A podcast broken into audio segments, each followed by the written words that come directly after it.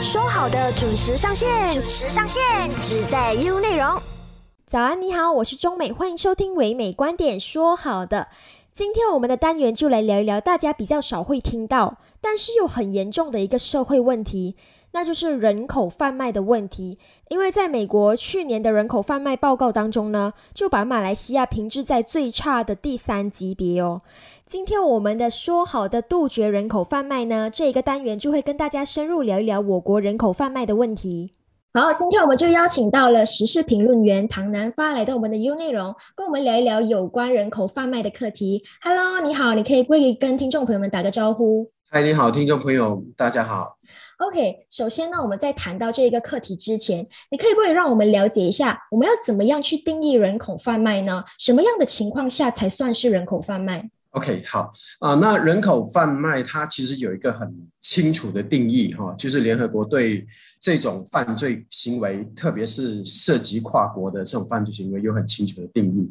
就是所谓的打击跨国有组织犯罪公约关于预防、禁止跟惩治。贩运人口，特别是妇女和儿童行为的补充协定书里面，就我们俗称的巴勒莫协定书，那是因为它是在意大利的巴勒莫通过的。在这里面的定义是，人口贩运的定义为为了剥削的目的而通过暴力威胁或者使用暴力的手段，或者透过其他形式的威胁、诱拐、欺欺诈、欺骗、滥用权力或滥用。呃，受害者脆弱的境况，或者透过收受酬金或者利益，取得对另一个人有控制权等手段的招募、运送、转移、窝藏跟接收人员，所以他是非常非常的仔细，把里面的种种的这个行为，你用的手段啊，你是怎么样欺骗一个人，让他成为你的这个受害者，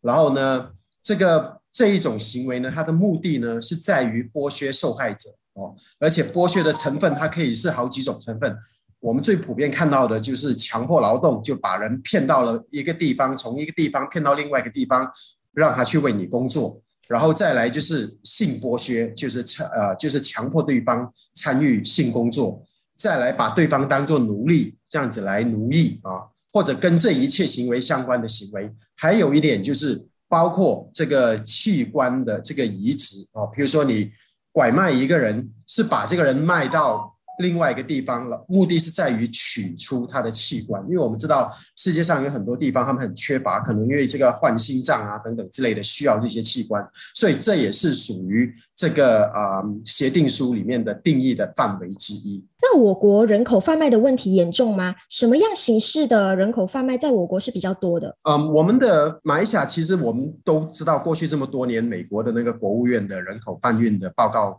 呃，排名呢，马来西亚都很不理想，然后到去年呢，已经降到最低的那个等级哈，啊，所以是非常严重的哈，啊，那马来西亚最普遍见到的其实就是所谓的强迫劳动，就是很多人被欺骗进到来马来西亚。以为这里有很多的工作，结果发现呢，要么就是可能是工作是货不对版，就是本来在他的国家，他说承诺他可能承诺对方说你是在啊这个餐馆里面工作，结果对方来到的时候却被把它丢到这个种植园，所以你这当中就有欺诈的成分。哦，因为对方完全不知情，他签那个合约或者他同意的时候，他是不知道的。可是他到了这里，他又不敢离开，因为他可能经济上各方面的需要，甚至可能受到一些这些人蛇集团的威胁等等之类的，他不敢离开他原来的工作，所以这就出现所谓的强迫劳动的这一个情况。所以他是强迫劳动的受害的受害者，同时也是人口贩卖的受害者。另外一个很普遍的就是性剥削，就是马来西亚是马来西亚，其实就是说在经济各方面其实。是相当蓬勃的发展，所以我们有相当多的这种呃娱乐的这种场所，所以有不少我们周边国家的的人口，特别是女性，当然不不纯粹是女性，但是主要是女性，还有一些未成年的这些少女呢，被骗到马来西亚来呢，从事这个性剥削，被遭遇这个性剥削，所以啊是相当普遍的一个现象。我记得在两年前吧，应该是去年还是啊前年的时候啊，那时候就是疫情爆发非常严重的时候呢。马来西亚建筑商工会呢表示，啊，他们的这个产业哈，就是建筑的这产业的一百万的这个劳力当中呢，只有四十五万是所谓的合法工人，就是我们所谓的有证的这些外劳，合法的外劳。那他的意思就是说，另外的五十五万呢，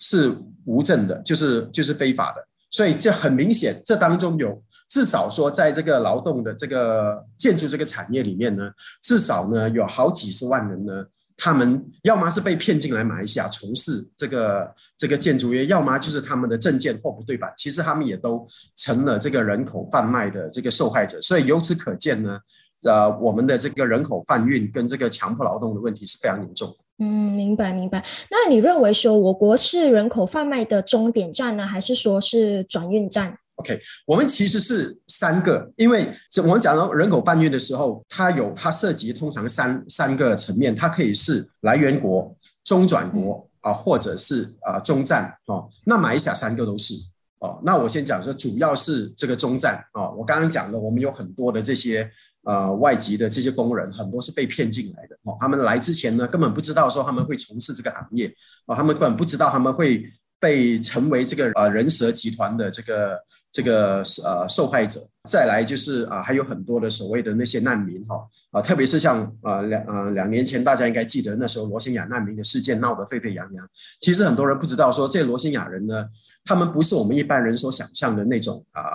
他们是作奸犯科的，而实在是他们在缅甸呢没有公民权，然后在教育、就业、医疗各方面都受到很多的这个打压跟限制，所以在被迫呢才要逃出来。然后因为在马来西亚有相当大的这个罗兴亚的社群，他们也知道说在马来西亚有工作，可是他们不知道的就是说。嗯，他们在来的过程当中呢，有被会会被欺骗。譬如说，那些人蛇集团会跟他们讲说，你一分钱都不用给，你就可以上船。然后在等到半途的时候，到了马泰边境的时候，就把他们啊，就是关在这个森林里面啊，就然后囚禁在森林里面，然后威迫他们交出一大笔钱，好几千块。我所知我所接触过的个案都是六千块到八千块马币左右，然后才把他们送到来马来西亚。那他们来马来西亚的目的呢？看起来像是为了工作，其实是为了逃离缅甸那个非常不人道的那个环境哦。其实不只是罗兴亚人，还有缅甸的其他族群，譬如说亲族，譬如说克钦族等等，都是同样的理由来到马来西亚。可是他们在来的过程当中呢，有很多根本不知道他们会被欺，会被面对这么严重的这个欺诈，甚至有的人来到这里呢。成为这个人蛇集团的这个这个控制的这个对象，哦啊，特别是女性，有有不少的这些呃缅甸的这些这些女性，或者是越南的啊，或者是啊呃印尼的，都成了这些性工作集团的受害者。所以这是马来西亚是一个终点站，这是肯定的，而且是相当大的一个终点站。再来，马来西亚也是转运站，也是中转站。为什么呢？因为呃，我们周边一个最大的国家就是印尼。那印尼有很多的女性呢，想要到中东去打工，但是她们未必能够顺利的办好所有的签证，到跟工作证到中东去，可能也没有那么大的一笔费用。那有的呃那些人蛇集团就会去欺骗啊印尼的这些，特别是乡区的。我不是说雅加达或者是泗水这些大城市，在大城市的人基本上他们的资讯都比较发达，他们知道说有这种人口贩运的这个危险。但是我们知道印尼很大，印尼有很多的小地方，特别是很多小岛偏远的的那些人呢，他们不知道，然后他们就会被骗，然后被骗呢就经过，比如说从雅加达就到了巴旦岛，坐飞机到了巴旦岛，然后因为它是国内嘛，然后到了巴旦岛呢，啊就是在柔佛州。坐船过去，新山那边坐船过去，大概一个多小时的那个那个路程。然后呢，从那边就会非法入境到马来西亚，再从马来西亚想办法呢，这些人蛇集团把他们送到中东去。那也有一些人呢，是来到马来西亚以后呢，被送到泰国去，因为我们知道泰国的这个性行业也非常的发达，所以马来西亚是一个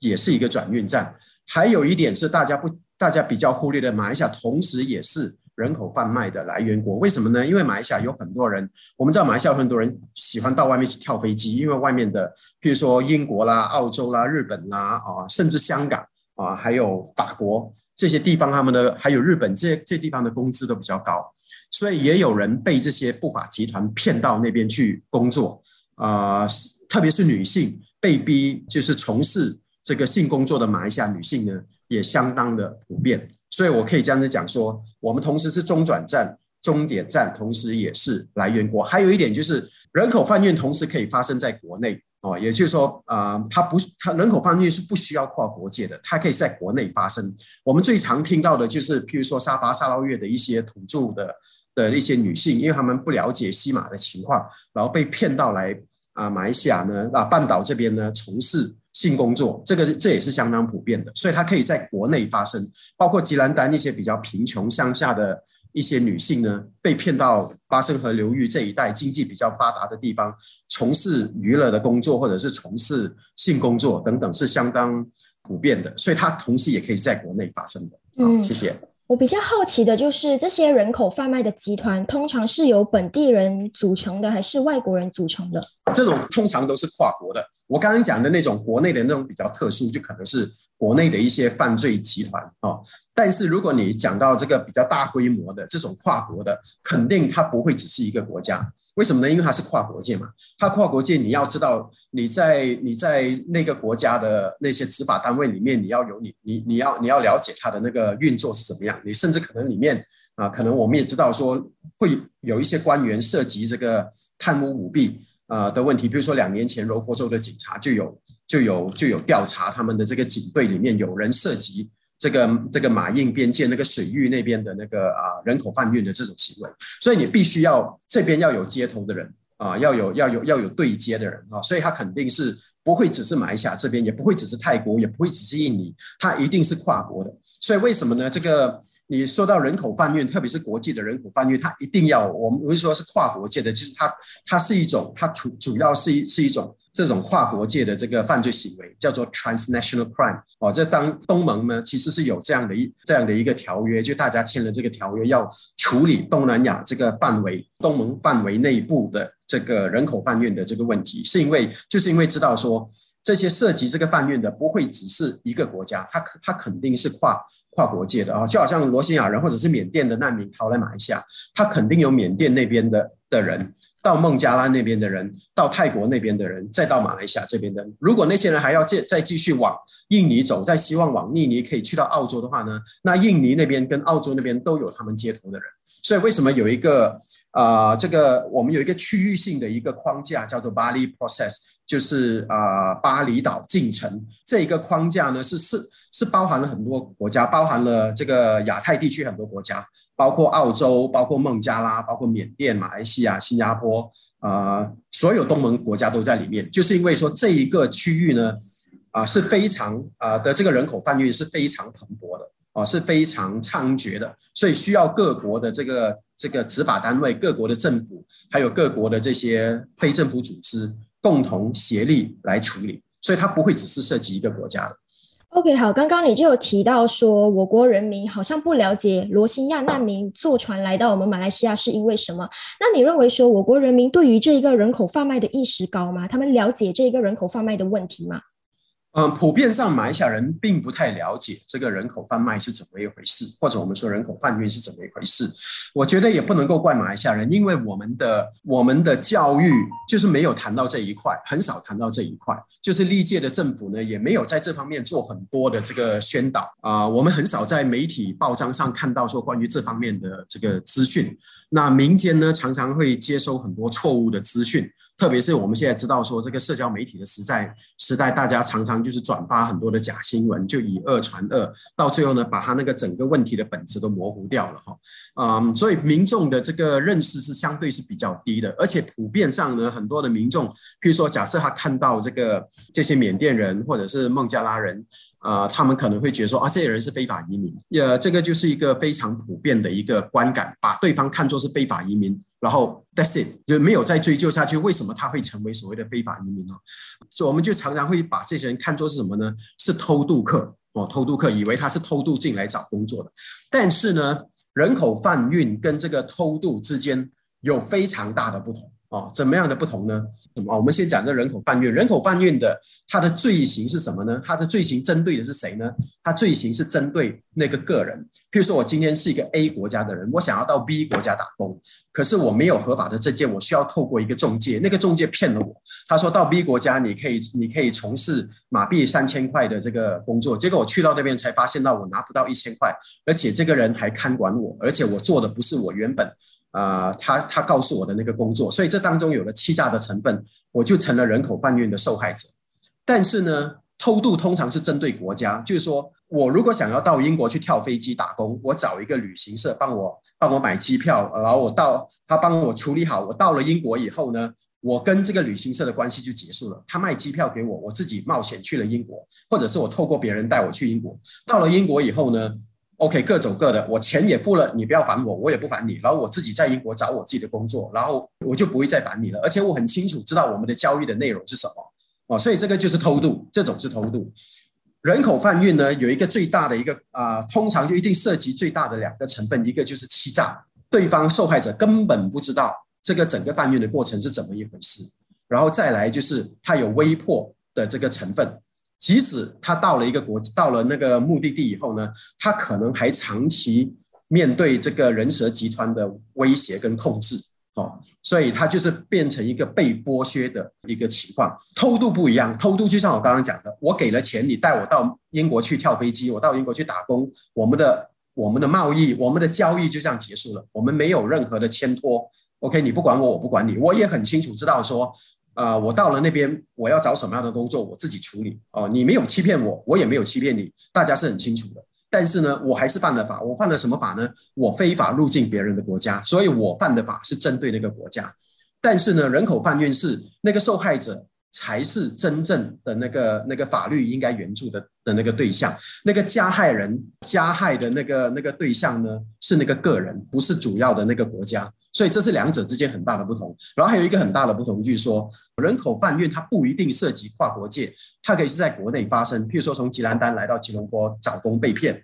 被骗来找工，结果被逼从事性工作，这是很普遍的一个一个例子。但是呢，偷渡它一定涉及跨国界，它一定要跨越这个一他自己本来的国家到另外一个国家，所以这是两者之间的这个不同。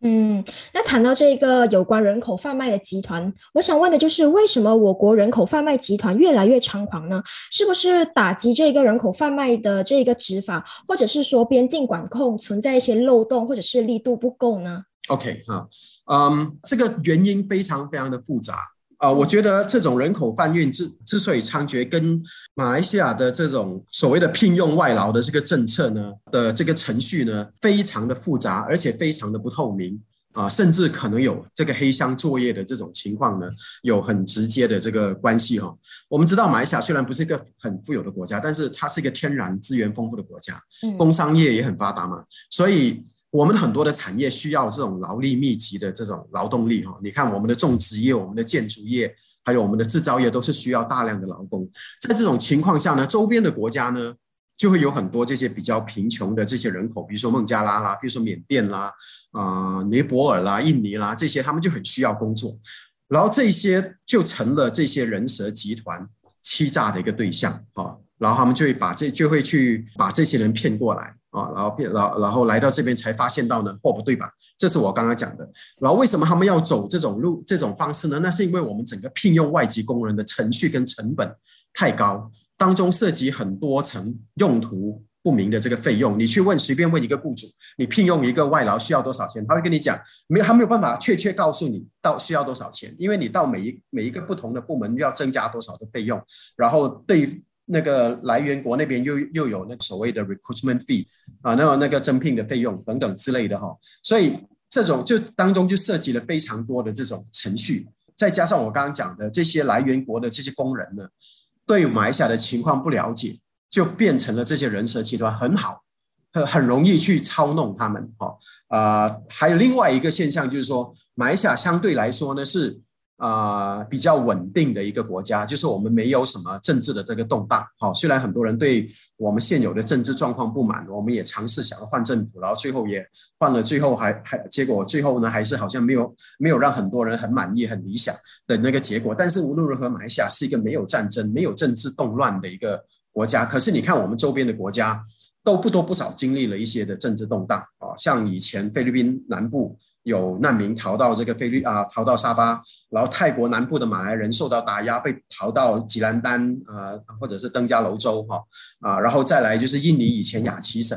啊独立的运动的时候呢，印尼政府打压他们的时候，很多雅琪的异议分子就逃来马来西亚，然后再来现在最多的就是缅甸的啊，缅甸的这些啊军政府呢就打压他们，所以他们很多人都往外跑，那就是因为周边国家有这样的一种很需要。逃离他自己原来地方的这些人口，那这些人呢？当你处在这种被迫逃离的情况下的时候呢，你没有时间，你没有那个能力去确认你的那个想要逃往的那个国家的资讯跟情况是什么。你往往都是依靠别人告诉你。如果别人告诉你是真实的情况，那还好。可是常常呢，这种资讯的不透明，还有这种人蛇集团的欺诈呢，就会就会导致这些人呢，最终来到马来西亚的时候呢，就变成了这个啊受害者哦。特别是在啊这种强迫劳动还有性工作。行业方面呢是非常非常普遍的，甚至还有越南的女性啊，还有泰国的女性被骗到来这边哈。然后再来一点呢，就是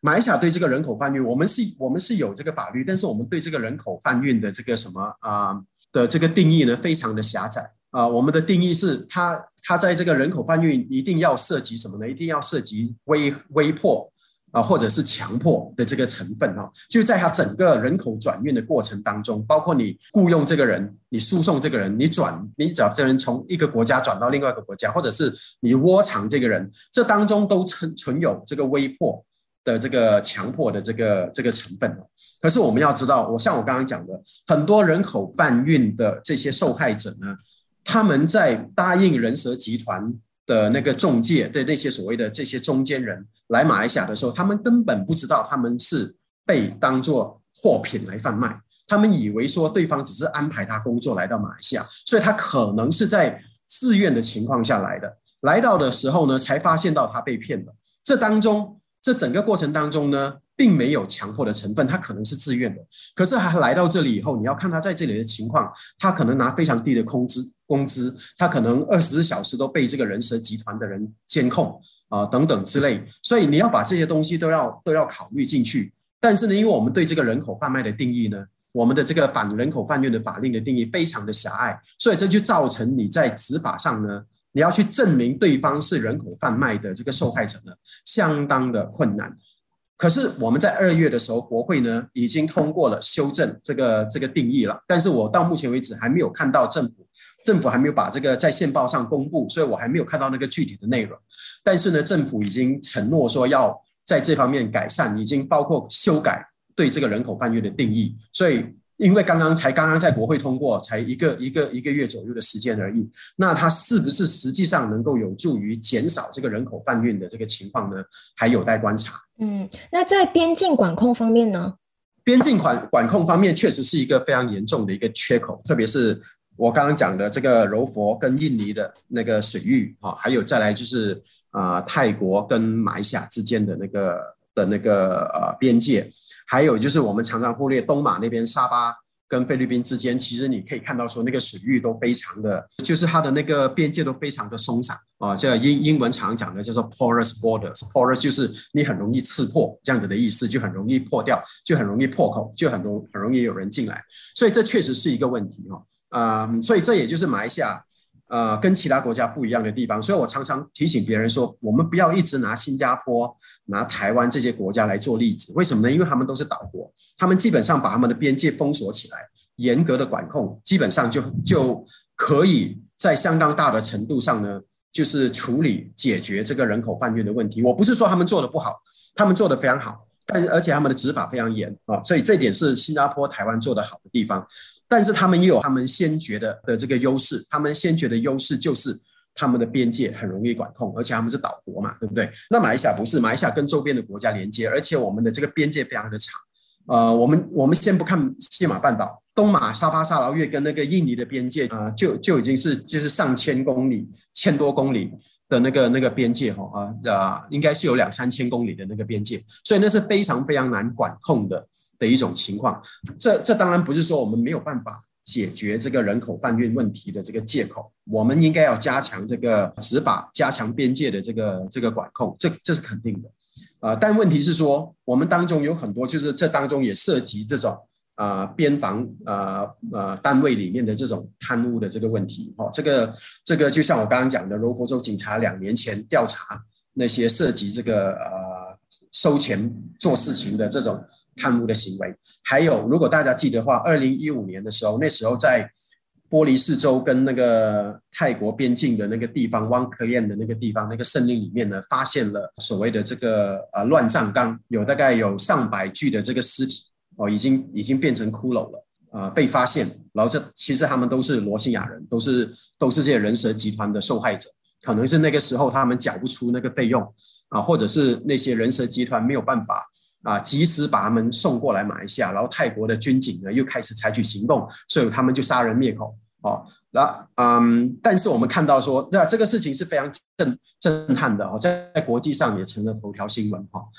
嗯，可是我们看到泰国政府确实有去彻底的调查，然后呢，呃，也也有好些人被控上法庭，这些涉及的这些军警单位的人，泰国的这公务人员涉嫌的被控上法庭，而且是判刑坐牢了。所以在这个事情过后呢，你看到泰国的这个在美国国务院的人口贩运的报告的排名呢，就有稍微的提升哦，因为泰国啊，美国政府有看到说，泰国确实有拿出努力啊，在改善，因为它的这个 Tier Two Watch List 就是第二级观察的这个名单里面是指说，我们承认你在你在打击人口贩运方面呢。啊，确实有很多的困难，但是我们承认你有做出这方面的努力，所以这是那个那个泰那个美国政府给泰国政府的一个肯定。但是马来西亚并没有做到，所以你看到为什么我们到至今为止，我们没有，即使是在五零九二零一八年五零九换了政府以后呢，这个新的政府呢也没有彻底去调查这件事情。当时的新海峡时报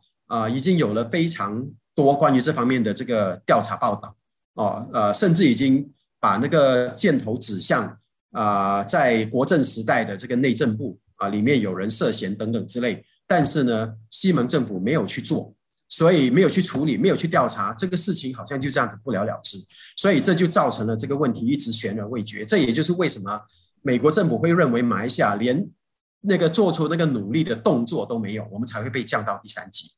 好，刚刚我们就有谈到说，美国去年的人口贩卖报告把我国评至在最差的第三级别嘛。当时首席大法官东姑麦文他就哀叹说，因为这个大马宪法让法院没有办法主动的去打击人口贩运，只能等案件呈堂了之后，根据法律还有证据来审理的。对于这一个，你有什么看法呢？嗯，他讲的是蛮是蛮有道理的，因为我像我刚刚讲的，就是说你要。你在你在提控一个人口贩运或者我们叫做人蛇的时候，这种涉及人口贩运的这些这些嫌犯的时候呢，你一定要要有呈堂公证嘛，对不对？那最大的呈堂公证最重要的证人是谁？一定是受害者嘛，对吗？但问题是我们对受害者的保护不足啊。譬如说，我们的警方在采取行动的时候，他常常把受害者当作是罪犯来看待，把他们当作是非法移民来看待。譬如说，今天我们就举个很简单的例子，假设说今天有移民局跟警方去扫荡某个夜店，哦，当然现在是。现在是这个疫情的情况，没有夜店。但是假设一切恢复正常，我们的夜店重开的时候，如果说有这这个执法人员到的某一家夜店，发现有一十几个的这些女性在里面工作，从事所谓的性工作之类的，他们的他们的第一个反应就把这些人当作是犯了马来西亚的法律，因为他从事这种不道德的这个这个这个行为，然后再来把他们当作是可潜在的非法的移民哦。这些人这些女性，她可能是持着工作证。或者是学生签证在马来西亚，但是呢，他从事啊在夜店里面工作，所以这可能他确实是在证件上，他确实是违法，没有错。这个照按照法律来讲，他可他可可能是违法的，没错。但问题是，我们应该要进一步调查，说这些人是不是人口贩运的受害者呢？我们的执法单位常常不是从这方面去看，而是把这些人抓起来丢到扣留所，然后在等待收集证据以后呢，然后把他们控上法庭，接着把他们遣返出境。嗯，而不是把他们当做潜在的这个受害者。而你要想说，如果你是这个受害者的话，你想要申诉，你都很难申诉，因为你因为你面对的是一个非常凶悍的执法单位，他没有同理心，他没有他没有尝试去了解为什么你们这群女生。会出现在这个场所，到底怎么一回事？哈，所以我在我在培训内政部的官员的时候呢，我有跟他们讲过，说你们要带这个同理心，一旦发现有这个啊可能出现人口贩运的情况的时候，那你你你们一定要啊要要去深入的了解，而不是马上把这群人当做是潜在的这个啊非法移民来看待，或者说或者是认定他们一定违反了我们的这个移民法令，他们可能违反了我们的移民法令。他们可能没有，但是无论如何，只要你发现到当时那个情况是他们是在被呃一个集团控制的情况下呢，就要去理解，就要去深入的调查，而且需要啊，让那些有经验的这些非政府组织，还有这些辅导专家、心理专家来来参与。为什么呢？因为辅导专家、心理专家知道说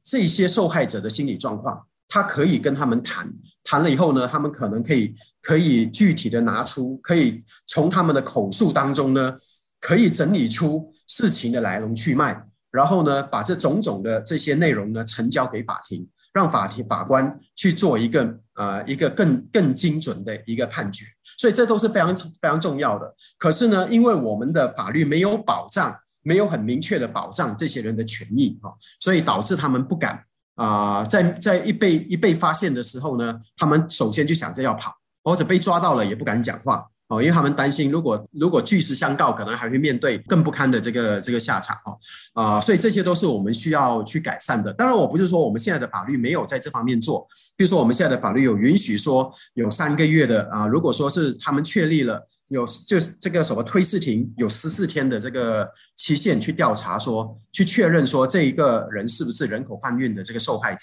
如果是的话呢，那他就有三个月的时间把他放到收容所。然后这三个月的时间呢，然后让警方去调查，让这个执法单位去调查哈。但问题是我们知道这种这种调查这个人口贩卖的这个这这这个程序是非常复杂的，三个月往往是不够的，因为你涉及很多的人，很多的这个单位可能还要跨国调查，可能还要联络越南，可能还要联络泰国，要联络印尼，你不是三天两天就可以解决的。那如果这三个月都没有办法处理好，这个人就被遣返出境了。哦，所以在这种情况下，你就没有办法完成那个调查。你不能完成那个调查，你就没有办法，你你就没有办法去彻底的去了解这当中究竟是怎么一回事。哦，所以这我们可以看到说，嗯，在这个执法是一是一回事，在收集证据又是又是又面对不同的这个困难，所以这就造成了这个人口贩运呢，为什么一直长期悬而未决？这个问题好像没有办法解决。哦，是这这跟我们的这个法律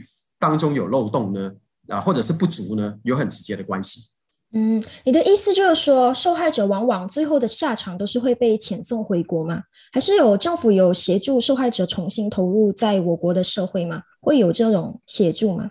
会有，但是不多。嗯，像我刚刚讲的，如果说这三个月里面调查真的完成，能够确认对方是这个受害者，那啊，政府通常就给他两个选择：我们可以允许让你留在马来西亚。继续工作，帮你办工作证，然后或者是我们可以安排你的大使馆让你回去，这样是有的啊。这这种情况是有的，因为他是受害者嘛。就是当政府确认他是受害者的时候呢，啊，政府就有这个义务要帮协助这个人啊。但是如果这三个月里面调查不足、证据不足的时候呢，往往就是啊，这些人如果你是受害者，你也很担心害怕，最后你可能就说我不要再查了，请你请你联络我的大使馆把我送回去。那我们的执法单位就好吧，那我就把你送回去，你可能缴付罚款，可能把你放到这个这个拘留所关个两个星期，算是等于就是等于是惩罚了你，然后接着就把你送回国，哦，这是比较普遍发生的情况。但是也就是因为这样呢，有很多潜在的这些人口贩运的受害者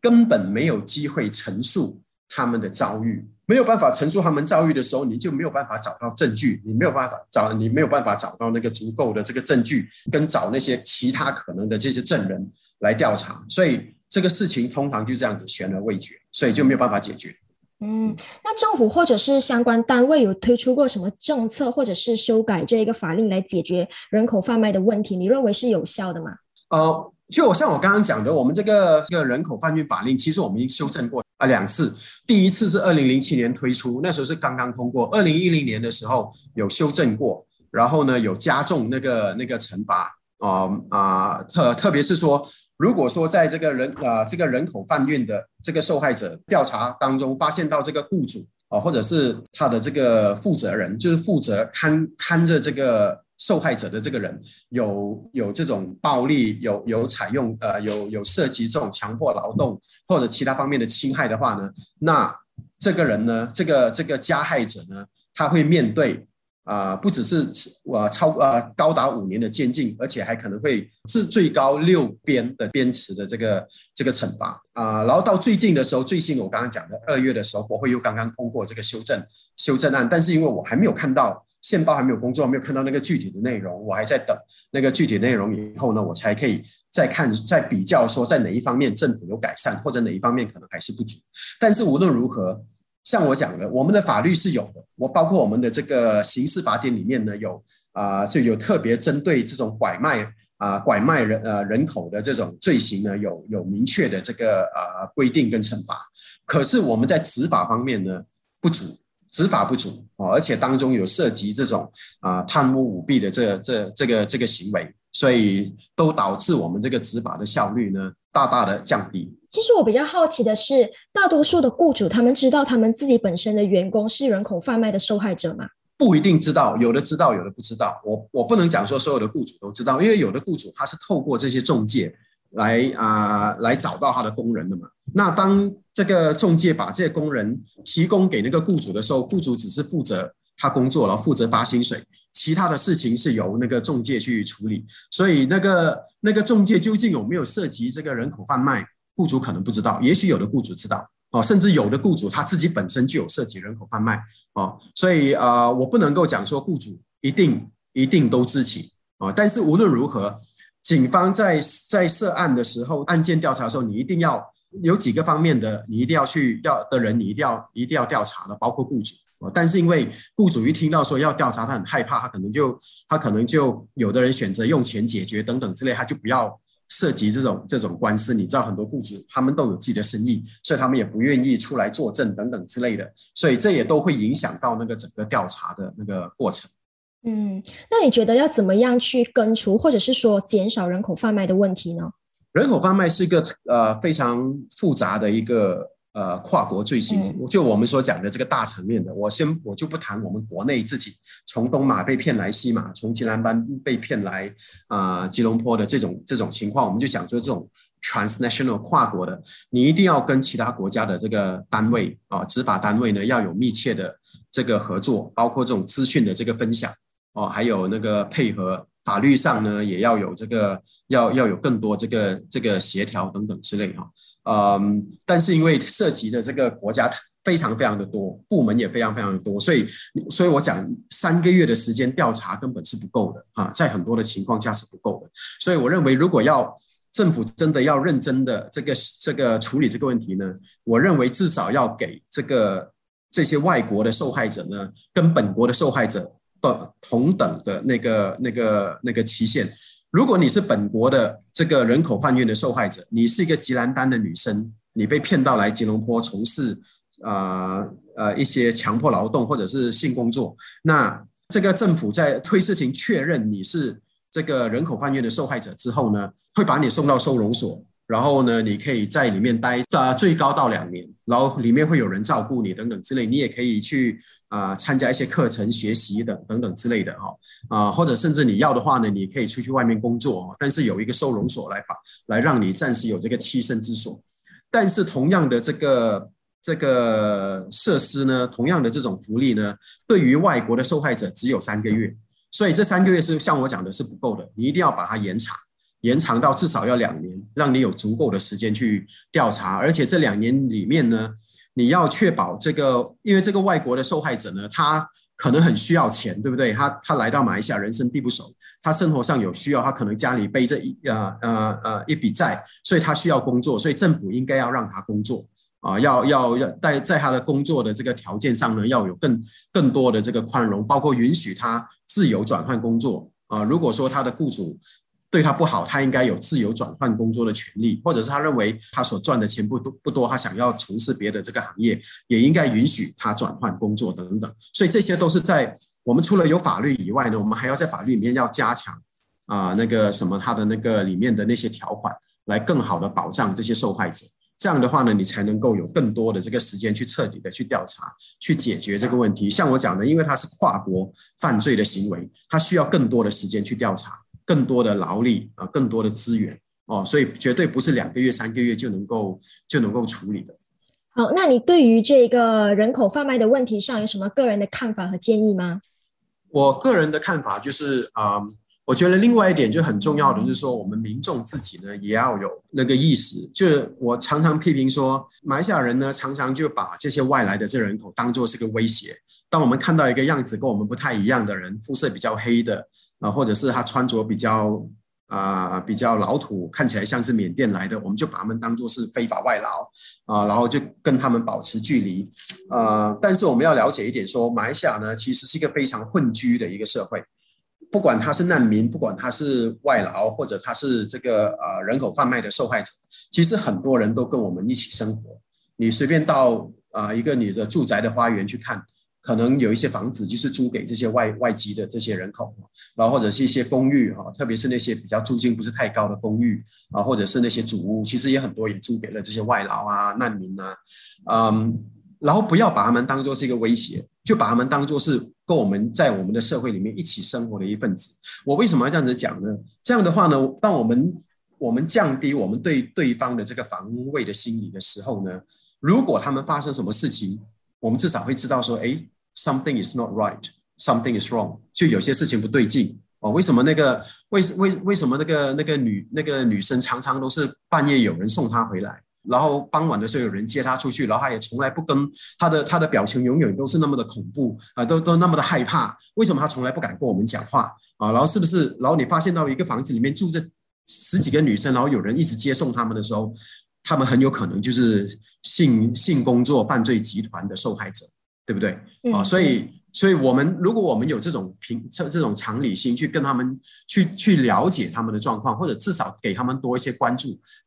当发生有什么事有什么事情发生，你注意到有什么对劲的时候，你至少可以举报。其实政府的常常鼓励我们举报啊，包括这个这个 MABO 我们的这个这个这个反人口贩运的这个这个委员会啊，也有它的热线号码等等之类是大家可以拨打的，或者是很多这种 NGO 的那个尼大啦、阿维杰尼啦、NSI 啦，这些他们其实都有协助。啊，这些人口贩运的受害者其实可以联系他们举报的。嗯，像好几年前啊，我住的公寓就有就某有某一个单位在里面租了二，就是把房子租给二十几个人。那时候我们就觉得不对劲，怎么可以是这样子？所以我们马上就去就去要求那个管理层去告诉那个雇主不可以这样子做。然后我说，我甚至告诉管理层说，这当中会不会他们是人口贩运的受害者，或者是什么啊？因为这是根本是违反。我们的这个居住条令的，你怎么可能一个一个一千平方尺左右的那个单位呢？住了二十几个人哦，这是这是很这是很很可怕的哦。不管是从我们这个个人的安全，或者是公寓的安全，或者是他们这些人住户的这些安全，这些都是都是有问题的哈。所以在我们要对这些这些事情要有要有这个意识，不要以为说哎呀大概就是这样啊。如果我们都认为说大概就是这样的话呢，很多时候呢，这些这些人口贩运的受害者呢就。得不到我们社会的帮助了哦，这是我觉得我们社会自己本身可以做到的，也是必须应该要去做的。就对我们的周遭环境，对这些外来的人口多一些的关注啊啊，然后不要老是带着防备的那个心理。其实我们对我们的邻居左邻右舍，应该我不是说我们要去跟他们交朋友或者什么，但是至少要有那种警觉性，看到有一些不对劲的情况，有人可能是受害的这种情况呢，那我们至少要多一些的这个关注，这是我们基本上可以做到的。嗯，可是我会想说，会不会受害者更怕我们去投报？因为他们如果我们投报的话，他们可能会被遣送回国。对对，这当然也是。所以我们就就当你知道的时候，当然你要去接触他们，要去了解。那如果你真的有很确凿的证据，真的觉得他们是有这个受害的这个情况呢，那你肯定就是要举报了。譬如讲说，呃呃，以以前我一个 NGO 的朋友，为什么他会他会协助到一个越南女生啊啊？顺利的回去他的国家，就是因为他住的那个主屋那边，他他常常听到那个越南女生半夜呢就在那边哭泣，然后而且是很很很晚很晚的时候，可能是凌晨两三点。然后后来他真的是主动去跟那个女生接触，然后那个女生会讲一点马来话，原来他那个女生真的就是以学生的身份被骗过来。结果被逼在一家夜总会里面当那种陪酒的，而且还被那个带他来的那个人，那个那那那那个人啊控制，经常打他等等之类的，就很多。这里面当当当中还有很多很多其他的这个故事哦，所以这个我们当然也要有这个，也也要知道说不是随便的举报，随便举报可能也会像你讲的是有道理的，可能也会把把啊反而让他们陷入那个麻烦。但是最重要的是说，我们要有那个警觉性去了解说。啊，要去意识到说人口贩运的它的那个成分啊，要那有哪一些成分是我们必须关注的？比如讲说，假设说你是你是一个工厂的经理啊，如果呃如果你的一个工人一直一直要求加班，一直要求加班，加班到一个不合理。因为我们现在的法律的规定是你加班一个呃一个月不能够超过一百零四个小时，好像是这样。呃，就如果说他的加班已经超过一百零四个小时的话呢，那你就要去问他说你为什么一直要加班？哦，可能他可能就是因为他被骗过来，后面有个人在控制他，他每个月必须缴一笔钱哦，所以他必须要靠加班来补足那个费用等等之类的，这些都是我们基本上可以做到。哦，就你你至少你要去问你的你的你的下属说，为什么你呃你的尼泊尔工人或者是你的孟加拉工人，为什么你一直要加班？为什么我们已经你已经到了这个政府所规定的这个顶线了，可是为什么你还一直要要求加班？这当中肯定是有一些，可能是因为他真的很迫切需要钱，但是也有很可能他后面有人在控制他。好，谢谢你今天来到我们的 U 内容，跟我们聊一聊有关人口贩卖的课题。谢谢你。好，不客气，好，谢谢。唯美观点，每逢星期一至五早上九点，让你知多一点，只在 U 内容。